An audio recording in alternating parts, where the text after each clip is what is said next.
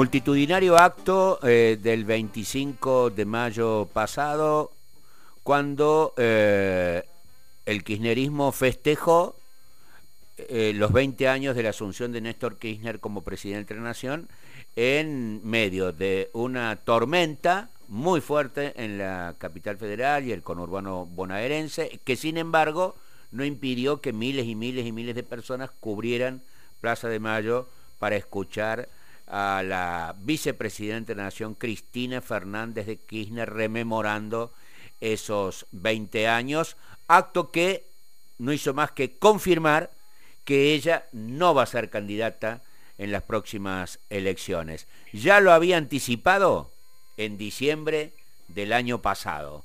Eh, ¿Cómo repercutió en diciembre del año pasado ese anuncio de Cristina que no sería candidata y las ratificaciones que hizo a lo largo de lo que va del año.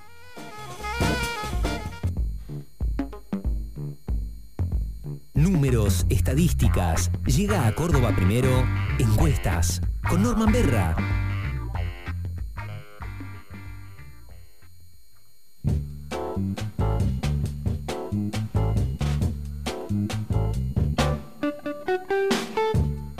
Hola Norman, buen día, ¿cómo va? Buen día Jorge, Andy, equipo, ¿cómo están? ¿Todo bien? Bien, muy bien. Eh, eh, esto que introducía yo, eh, ¿cómo repercutió allá en diciembre del año pasado aquel planteo de Cristina Fernández de Kirchner en relación a que no iba a ser candidata? Bueno, hubo varias mediciones, las tomamos y las repasamos como hacemos siempre para ver qué nos indican las tendencias.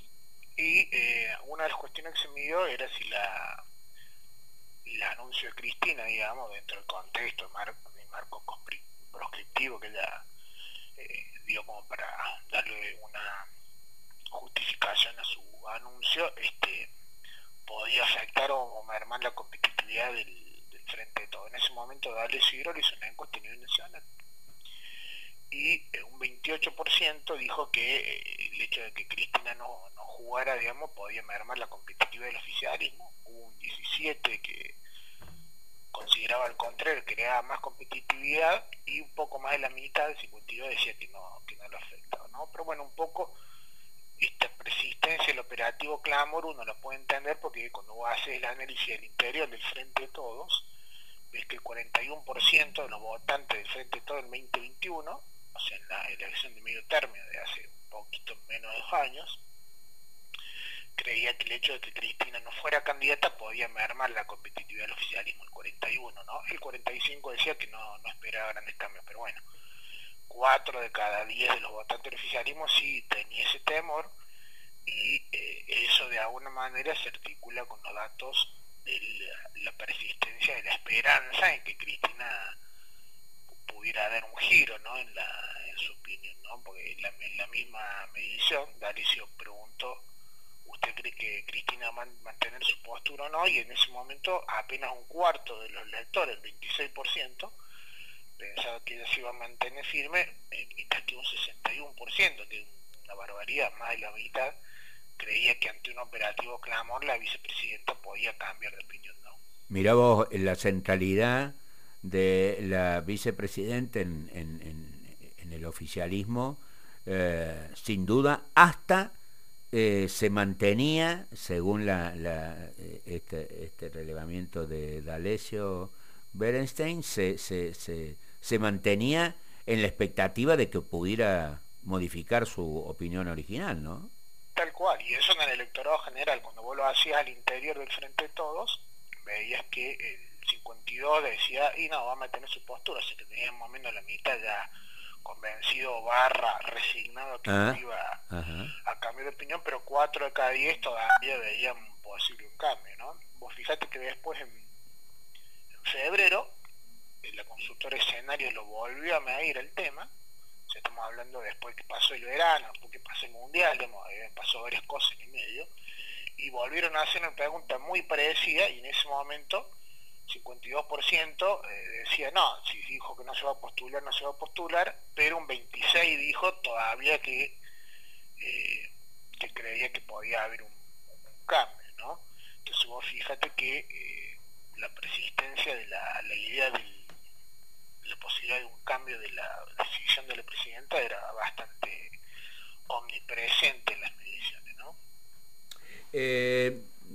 Eh, sin duda mi, impresión, eh, no mi impresión, también la de varios analistas, eh, es que el, núcleo cercano a Cristina no terminó de, de, asimilar la decisión de la, de la vicepresidenta, no solamente por, bueno, por el anhelo de que volviera a presentarse, sino también por la necesidad de que volviera a ser el centro de las decisiones de, su espacio político, en, tiempos en que todavía, más allá de la bajísima aceptación pública, todavía el presidente Alberto Fernández no había dicho que no se iba a presentar. Sí, sí, efectivamente. Vos fíjate que en, ese marco eh, por eso remarcamos lo de la, repetición de las mediciones, ¿no? En abril el tema se vuelve a medir, porque claro, en abril ¿qué sucede? Finalmente Fernández eh, dice que no se va a presentar, en sí, marzo señor. Macri había dicho lo mismo, sí. y eh, en ese momento Dalicio dice, bueno, lo volvamos a medir, y en ese momento lo miden y le da que 6 de cada 10 de los electores dicen, bueno, no se va a presentar, pero un tercio casi todavía pensaba que sí, ¿no?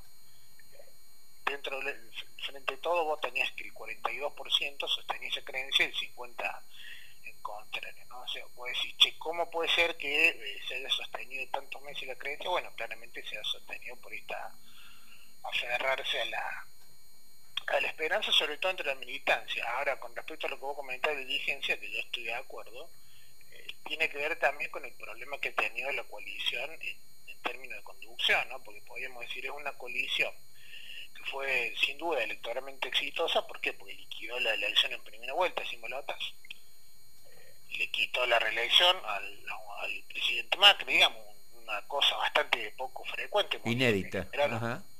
Claro, los presidentes que buscan la, la reelección Latinoamérica normalmente ganan un mandato más y no este, tan exitosa fue la coalición que, que cerró la zanjó la disputa casi podríamos decir en las primarias con la diferencia exacta que después Macri chico, pero no pudo revertirla. Pero evidentemente a nivel de conducción de gestión ha habido grandes problemas y gran parte de la dirigencia, en, este sentido cualidad o sentimiento común con la militancia, estaba reclamando que la figura que sin duda tiene el mayor caudal dentro del oficialismo, eh, no solo eh, tuviera esa centralidad en el armado político, sino que fuera ella misma el pilar de la, de la conformación de la oferta electoral y bueno, claramente todo indica que ella decidió correrse un costado y estar como armada estratégica, como gran electora, pero no ya con protagonismo como candidata en la lista. Eh, cuando se le pregunta ya eh, sobre, esta, sobre este final eh, de este derrotero, de la no candidatura de Cristina Fernández de Kirchner, cuando se le pregunta a la gente qué opina, ya que Cristina no va a ser candidata, eh, el frente de todos. ¿Irá una paso? Eh, ¿Habrá eh, lista única? ¿Habrá varios postulantes, varios candidatos? En, el acto del, jueves, en el, en, el, escenario, detrás de ella, inmediatamente detrás a la derecha, estaba Kisilov y a su izquierda Guado de Pedro, ministro del Interior, y Sergio Massa, ministro de Economía, que son sin duda los tres los tres, eh, las tres cartas que ella tiene eh, en el mazo. Pero cuando se le pregunta a la gente, eh, ¿qué, dice la opinión de los encuestados en relación a uno o varios precandidatos de, del Frente de Todos para las primarias que se vienen? Bueno, efectivamente, cuando en la última medición de Alicia Girol eh, cuando indagan este tema, ellos hacen la pregunta, ¿usted cree que por el, frente de todo va a haber distintos candidatos en los pasos? Y 37% dijo va a haber uno solo, o una sola, una candidatura unida, pero casi el 60% te dice que eh, va a haber varios candidatos. Cuando vos, en este caso, lo interesante es que cuando vos lo miras segmentado por el voto en 2021, independientemente de si votaron oficialismo o la oposición, en todos los casos, la, idea del candidato único es minoritaria y la mayoría piensa que en ausencia de Cristina eh, va a haber, digamos, más de, Más de una lista en, la compulsa, ¿no?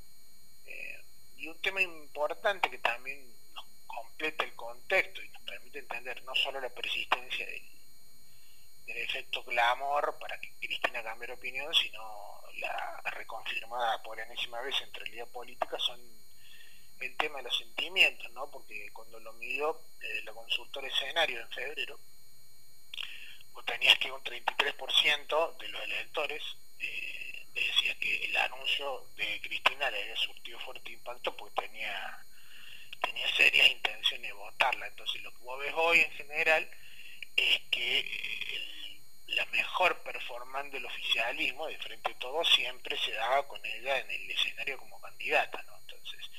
Aquí la pregunta es si lo puede mermar o no, eh, y lo, que dice la opinión de la gente es una percepción subjetiva, pero lo que los datos te sugieren o te indican es que efectivamente el, caudal merma sin Cristina en la, en la grida. ¿no? Estamos hablando de, la foto de hoy, después cómo termina siendo el armado político y si los electores finalmente lo acompañan puede, puede cambiar eso, ¿no? Pero en principio hoy lo que vos ves es... Eh, mucha mucho nivel de expectativa concentrada en la figura de ella, una serie de reacciones emocionales negativas, digamos, en torno a la decisión de ella, o tenés por, por ejemplo la última encuesta de Federico González Asociados, que el 10% de los electores habla de tristeza, casi un 8 habla de desilusión, casi un 6 habla de desamparo, o sea, estamos hablando de emocionalidades de tono negativo, ¿no? Al mismo tiempo un 30 y pico que te decía que la, que la quería votar, ¿no siento Entonces, que no es, un, no es una decisión menor, es una decisión que es bisagra, digamos, en la historia política, ya no digamos el Frente de Todo, porque el Frente de Todo es el sello que se definió para última elección. Eh, es importante en la, el contexto de la construcción política de los últimos 20 años, ¿no? donde la centralidad de, en su momento de Néstor primero y de Cristina después en el medio de los dos como sociopolítico ha sido muy gravitante en la política argentina y bueno, se abre un periodo de transición sin duda de los liderazgos donde el desafío del, del kirchnerismo, del peronismo alineado a ellos va a ser eh, cómo administrar ahora una transición. Yo creo que todavía va a haber algunos intentos por, no diría forzar una lista de unidad, pero sí para tratar de alguna manera de dejarle en claro los a estos candidatos un poco libres que andan dando vuelta, que lo más conveniente es que no haya demasiadas listas y si pudiera haber una sola sería mejor porque está en la conducción del, de la gestión y con tantos frentes abiertos, haber un frente más electoralmente es no deja de ser complicado. Hay también mucha expectativa puesta en el viaje de masa con Máximo a China, donde casi se asume que va a estar el armado de las listas ahí transitando todo el tiempo la, ¿Te imaginas, te imaginas, te imaginas, Norman, en ese avión de 20 horas, en ese viaje de 20 horas y de 22 al regreso, ¿no?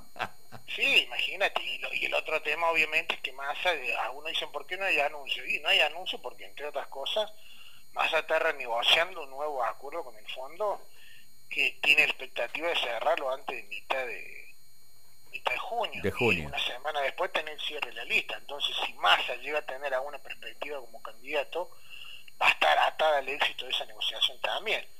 No va a anunciar a Cristina, supongamos que Massa es el candidato hoy para que dentro de 20 días se caiga el acuerdo, entonces se te cae todo el armado político como un castillo de naipe. Clarito, todo clarito. Eso está atado el armado de lista. Sin duda, sin duda.